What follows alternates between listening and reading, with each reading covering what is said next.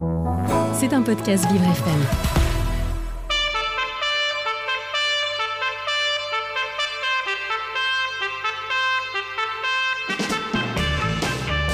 L'invité du 7-9, avec Dans le Noir, le restaurant qui bouscule l'essence.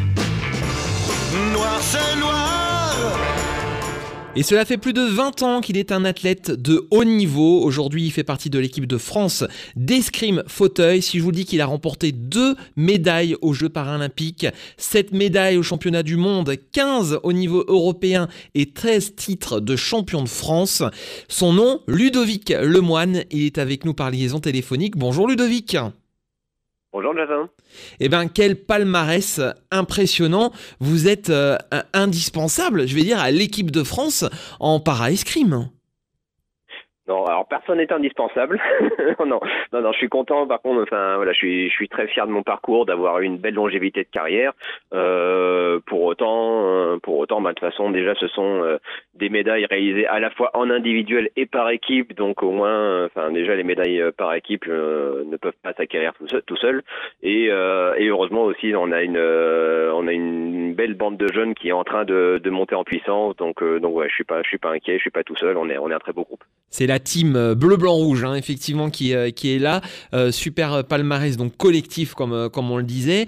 comment vous vous êtes mis à, l'escrime?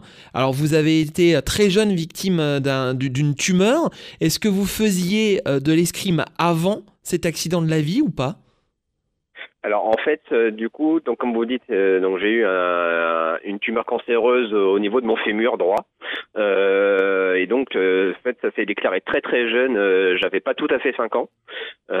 et après, ben, une quinzaine de mois de chimio, rayons, tous les traitements possibles. Il a fallu ben, m'amputer pour me sauver la vie, tout simplement. Donc, j'ai totalement perdu ma jambe droite à l'âge de 6 ans. et comme bon, ben, on est encore très petit à cet âge, non, je ne faisais pas encore d'escrime. J'ai découvert directement l'escrime fauteuil à l'âge de 8 ans dans un club en Bretagne où il y avait ben, donc deux, deux grands champions paralympiques champion du monde et la maîtresse d'armes qui leur avait tout appris. Donc, euh, donc je suis arrivé dans ce dans ce club avec des des modèles de grands champions devant les yeux, euh, en étant un, un, petit un petit gamin. Et, euh, et dès qu'on m'a mis un fleuret dans la main, bah, ça a été le coup de foudre. J'ai vraiment senti que c'était ce, ce, sport qui était fait pour moi. Quoi. Et oui, comme quoi c'est vraiment important que les jeunes et les enfants aujourd'hui rencontrent des athlètes, des sportifs, mais également des athlètes en, en, situation de handicap, parce que ça crée des vocations pour plus tard. Bien sûr, bah, c'est ce que, enfin, c'est c'est vraiment ce qu'on qu'on a à cœur, euh, nous aussi, de, ben, de voir, vouloir véhiculer, c'est ben, bien évidemment, il y a l'escrime. Euh, déjà, l'escrime en tant que tel, en, tant que valide, n'est pas non plus le sport le plus développé en France, hein, loin, de là.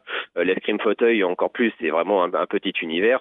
et on a vraiment à vocation ben, d'être des ambassadeurs de notre sport, de montrer, de montrer vraiment auprès du public qui, qui existe, notamment ben, pour le grand événement qui va arriver dans dans 18 mois maintenant en France, c'est l'occasion ou jamais de, de mettre en lumière tout le, le, parasport en général. Alors exactement. Alors parlons euh, tout d'abord de, de l'escrime fauteuil. Comment ça se passe? Donc on est sur un fauteuil, on a un fleuret. Quelles sont les catégories? Qu'on comprenne un petit peu euh, l'enjeu de, de ce sport?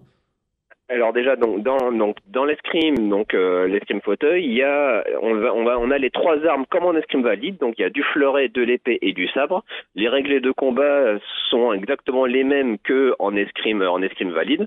Euh, et la différence effectivement c'est que donc dans l'escrime dans l'escrime fauteuil donc on donc peu importe le degré de handicap, tout le monde est assis dans un fauteuil roulant. Et contrairement à ce que tout le monde pense, en fait, les fauteuils ne bougent pas du tout. Ils sont immobilisés sur des plaques euh, et avec une barre au milieu qui va garder la même distance et le même angle de combat tout le long. Et en fait, donc avec une main, on va tenir son arme et avec l'autre main, on va, bah, on va se tenir à une poignée sur le côté du fauteuil. Et en fait, bah, tout, tout le jeu, ça va être des, des des, des fentes et retraites, mais uniquement des bascules de corps en fait. Ce qui fait que du coup les déplacements sont plus courts qu'en qu'en valide, mais euh, mais pour autant c'est le grand avantage, c'est ce qu'on on pratique tous à l'entraînement, euh, c'est que n'importe quel escrimeur valide peut venir dans un fauteuil roulant en face de nous, ça annule son avantage de jambe et comme ça, ben, on fait que travailler euh, les techniques de main. D'accord, effectivement. Donc c'est, ça peut être accessible pour, pour tout le monde en quelque sorte. Ouais, et c'est- là que c'est vraiment, euh, enfin, je trouve que c'est vraiment le côté vraiment passionnant pour le coup du de l'aspect handisport de l'escrime, c'est que c'est vraiment une relation gagnant-gagnant parce que du coup les les escrimeurs valides, ben donc sont de travailler à la fois leur leur jeu de jambes et leur technique de main euh, et sous dans Enfin, sou- souvent, dans beaucoup de cas, ils peuvent, ils peuvent vraiment faire la différence, gagner des compétitions parce qu'ils sont très bons sur leur jeu de jambes Oui. et comme ça, ils compensent des fois bah, des, petits, des petites faiblesses qu'ils ont dans, dans leur technique euh, de main. Ils se mettent dans le fauteuil roulant, ça annule cet avantage de jambes, ça les force à se concentrer vraiment sur la main. Et comme ça, ce le, gain qu'ils en ressortent avec la technique de main, ils peuvent le restituer quand ils repartent debout. Eh oui. Donc c'est vraiment, euh, c'est là que c'est vraiment bien, c'est que beaucoup de valides l'ont compris, ils ont tout à gagner à venir s'entraîner aussi de temps en temps en fauteuil parce que ça leur permet de, de devenir meilleurs quand ils, quand ils font l'escrime debout. Donc le lien entre euh, l'équipe d'escrime handisport et euh, l'équipe d'escrime valide est très fort, du coup, j'imagine. Oui, tout à fait. On a bâti beaucoup de relations. Euh, alors bon, les, bien sûr, bien sûr, on va dire les, les, les hautes équipes de France euh, valides ont aussi des programmes de compétition très chargés et tout. Donc par rapport au calendrier, c'est pas évident de se, forcément de se trouver.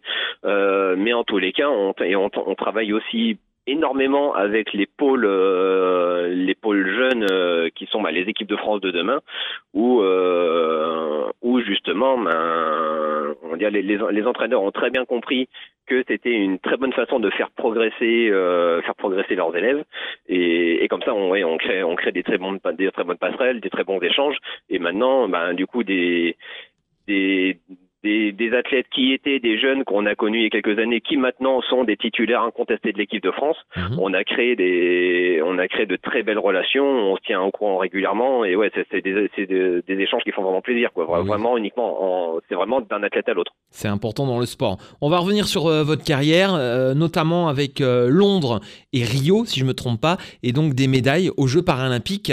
Ça a dû être un grand moment d'émotion et de fierté aussi dans votre carrière. Ah bah bien sûr, ben, moi c'était, on va dire, ben, surtout Londres, on, euh, bien sûr, parce que c'était les premiers Jeux paralympiques.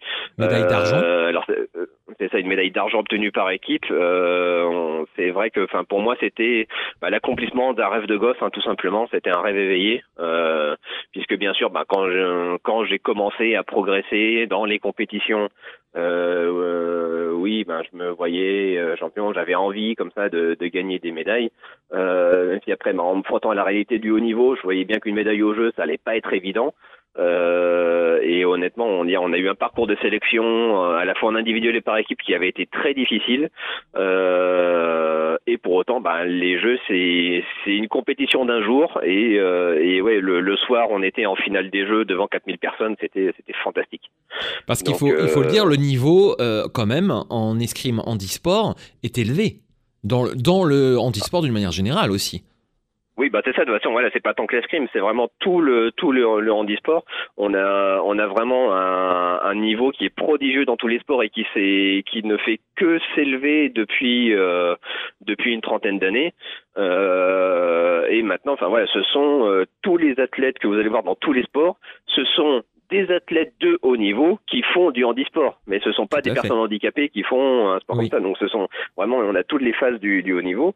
Et euh, donc tous les athlètes s'entraînent très dur sur le technique, sur le physique, sur le mental, vraiment sur tous les champs qui vont amener à la performance. Et en, en- et on a euh, on a face à nous euh, la plupart de nos de nos adversaires, eux ils sont enfin ils sont purement professionnels. Donc bien sûr c'est pas des footballeurs, ils sont pas millionnaires et tout, mais euh, mais ils, voilà ils ont les ils arrivent à consacrent un temps assez enfin, important. ouais, on- C'est votre cas, hein, C'est ça, vous, a- ouais. vous avez travaillé au Pôle emploi à une époque, vous êtes actuellement euh, au sein de la banque LCL, vous êtes un sportif de haut niveau, donc vous avez du temps qui est dégagé, euh, j'imagine, pour euh, bah, toute cette préparation et les yeux rivés sur Paris 2024. Effectivement, tout à fait. J'ai la chance d'avoir un fantastique accompagnement par, un- par mon employeur qui me laisse vraiment toute la latitude pour, euh, pour préparer cette échéance euh, dans les meilleures conditions possibles. Euh, et du coup, donc, euh, donc vraiment, je, ouais, je sais que c'est pas forcément le cas pour tous les athlètes. Donc j'ai j'ai cette chance là de pouvoir de pouvoir être serein sur sur cet aspect par rapport au travail. Et, et oui, bien bien sûr, on, on, on a déjà commencé le parcours de sélection vers Paris 2024. Donc là, là, la- l'année déjà euh, qui, qui arrive, elle va être totalement euh, déterminante et décisive pour euh, pour avancer ben, dans ce chemin de sélection et voir si, si j'aurais bien pu gagner ma place pour l'échéance suprême. Quoi. Mais oui, c'est des Olympiades à ne pas rater quand on est français et qu'on a les Jeux Olympiques euh, dans sa, dans sa ville, dans sa capitale. Même si vous êtes breton et que vous vivez en Auvergne, bah Paris, ça reste la France. Ah bah, c'est la France, bien évidemment. Et c'est ce que euh, c'est que je dis, alors peut-être que je suis peut-être un petit peu fort dans mes propos, mais je pense même pas forcément trop. Euh, on a la chance, euh, on va dire, de, de, là on va vivre les premiers Jeux olympiques depuis 100 ans en France, les Jeux d'été, hein, bien sûr il y avait Albertville 92, mais euh, voilà, les, les, Jeux d'été à Paris, la dernière fois c'était en 1924, donc ça fera 100 ans que ça n'a pas eu lieu. Ça va être les premiers Jeux paralympiques en France, ça n'a jamais eu lieu. Oui. Euh, donc comme je dis, c'est qu'il y a des générations entières d'athlètes qui sont nés et morts en espérant voir les Jeux dans leur pays un jour qui n'auront jamais pu le vivre. Moi, j'ai la chance de pouvoir défendre mes chances en ayant euh, bah, encore ouais, mes, mes, capacités physiques et 20, 20, 20, ans de métier derrière moi.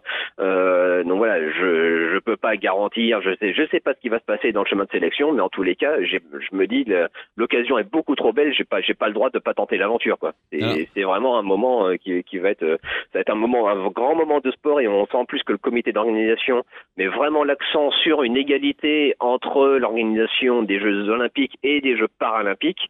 Euh, donc ouais, ça, ça, ça, va être un moment fabuleux à ne pas louper. À ne pas louper. Où auront lieu euh, les épreuves de para-escrime durant les Jeux paralympiques de Paris? Ça va être au Grand Palais. Magnifique. Euh, eh oui, cadre, dans, ce cadre, cadre ça doit être aussi euh, quand même époustouflant. Ouais, ouais, ouais. Et j'avais, j'avais eu la chance, si vous voulez, bah, de, de vivre déjà une expérience dans, dans ce lieu, puisqu'on avait eu en, en 2010, ça remonte déjà, euh, le championnat du monde qui avait été organisé conjointement avec les avec les valides. Et du coup il y avait donc on avait eu pendant pendant huit jours il y avait eu euh, une, un très bel événement qui avait été organisé sous la nef du Grand Palais. Les jeux les championnats du monde valides et en e-sport d'escrime qui avaient été organisés donc euh, dans, dans dans ce lieu fantastique. Ça avait été un ça avait été une très belle organisation un très bel événement. Et ouais donc on a enfin j'ai j'ai vraiment à cœur d'y retourner et de, de revivre ces, ces, ces belles émotions devant le public français. Je vais m'adresser au papa que vous êtes euh, également en tant que euh, candy sportif. Euh, quel regard portent vos enfants sur, sur le handisport? Est-ce que vous trouvez que les choses changent par rapport à votre génération et qu'aujourd'hui on s'intéresse de plus en plus au sport au sens large, c'est-à-dire qu'on soit valide ou pas? Alors, euh, alors déjà donc euh, donc, ben, donc j'ai j'ai une fille qui qui a 6 ans. Euh, voilà, c'est la, la, seule enfant que j'ai, mais ça m'occupe déjà très bien. Euh, donc donc ouais, ce qui est là ce qui qui est vraiment bah, tout tout l'aspect un petit peu délicat euh, qui enfin qui est pas facile au quotidien mais c'est de vraiment bah, de, de, lui faire comprendre les enjeux et commence à saisir un peu tous tous les enjeux de, de ce qui va arriver euh, et c'est lui expliquer bah, pourquoi est-ce que papa il part pendant des semaines entières euh, voilà et qui revient après voilà c'est pas lui faire comprendre que c'est que c'est pas du c'est pas de l'abandon c'est pas des intérêts c'est vraiment pour quelque chose de précis. Et, du coup donc j'ai essayé vraiment de ben de quand je suis à la maison de passer euh, de, de, de, passer beaucoup de temps avec elle pour essayer de ben, de compenser quoi. Euh, après moi ce que ce que j'ai ce que je sens effectivement je pense qu'on a comme vraiment une une intégration du handicap je pense qui passe de à mon sens de mieux en mieux. Euh, parce que enfin je le vois bien ben, quand quand je la quand je l'amène à l'école et, euh, et, tout. Enfin, je sens que les les enfants autour sont moins moins interpellé, on va dire, que ça courant qu'avant, qu'à une époque. Oui. Ouais, voilà, sans, sans être jusqu'à devenir courant. Après, j'ai, je sais bien qu'à à chaque fois que que je sors que je sors en ville, il y a toujours un un enfant qui crie à ses parents, oh, le monsieur il a une jambe. Mais c'est c'est c'est, c'est trop nion, c'est c'est marrant de voir la réaction des des parents et tout, mais c'est ça qui est rigolo. Il faut, faut, surtout pas brider les enfants là-dessus. Il faut qu'ils vraiment laisser exprimer leur leur curiosité. Euh, Pour pas que ce soit tabou, justement. mais, non, non, justement, voilà. Il faut surtout pas que les, que les parents aient peur des réactions ou de quoi que ce soit. Euh, mais, mais vraiment, on, on sent, oui, je pense qu'on sent, sent vraiment un, un, un, bel intérêt vraiment dans le sens positif du terme. Euh, et puis, euh, j'essaye vraiment, ben, tant que tant que mon agenda le, le permet, ben de d'aller au maximum vers des écoles, euh, enfin vers des, on va dire, ben, ben, oui, il y a cette vers les jeunes mission en général, euh, vers- d'ambassadeur aussi, hein, ouais, de faire passer le Ouais, message. c'est ça, ouais, vraiment à tous les niveaux. Donc, euh, bon, autant on va dire les, bon, les, les maternelles, c'est encore un petit peu petit pour aborder ces sujets-là, mais tout ce qui est, ben, voilà, primaire, collège, lycée, euh, ouais, sur sur différents registres, il y a beaucoup de sujets à aborder. Le message et on, passe. Et on sent vraiment que euh, que voilà bon les enfants sont pas forcément ils sont pas forcément focalisés sur le handicap ils vont avoir des questions sur le handicap bien sûr mais ça va pas enfin ça va être des questions parmi d'autres ils vont pas buter non plus spécialement là-dessus ils vont aussi aller beaucoup sur le côté sport et, euh, Et au-delà. euh, ouais. Ludovic, comment on peut vous donc- suivre sur les réseaux sociaux d'ici euh, Paris 2024 hein? Eh ben, donc tout simplement sur ma page LinkedIn, euh, Ludo underscore Lemoine, c'est là que vous allez avoir toutes les principales actualités. Euh, la page athlète Facebook aussi et, euh, et mon site internet. N'hésitez pas, à, à- si vous voulez, aller voir pour redécouvrir mon parcours. euh, Site internet voilà, très bien fait, hein, d'ailleurs, effectivement. Ouais, pas mal. bah, c'est c'est ça. Bah, c'est encore une fois, c'est ce que j'ai eu à cœur, effectivement, de le de lui lui remettre un coup de frais pour euh, bah, pour coller justement aux actualités et que ben qu'on qu'on ait quelque chose qui qui en qui, Qui en envoie qui envoie du feu à l'approche à l'approche à l'approche de Paris que voilà qu'on Pour avoir la flamme paralympique, l'aventure sur tous les aspects. Voilà. Exactement. Euh, Ludovic Lemoine, merci beaucoup d'avoir été euh, l'invité du 7-9. On vous retrouve en podcast et bonne préparation pour Paris 2024. On vous souhaite de tout cœur d'y être et de vivre cet événement à fond. Merci Ludovic. Merci beaucoup Jason. À bientôt. C'était un podcast Vivre FM. Si vous avez apprécié ce programme, n'hésitez pas à vous abonner.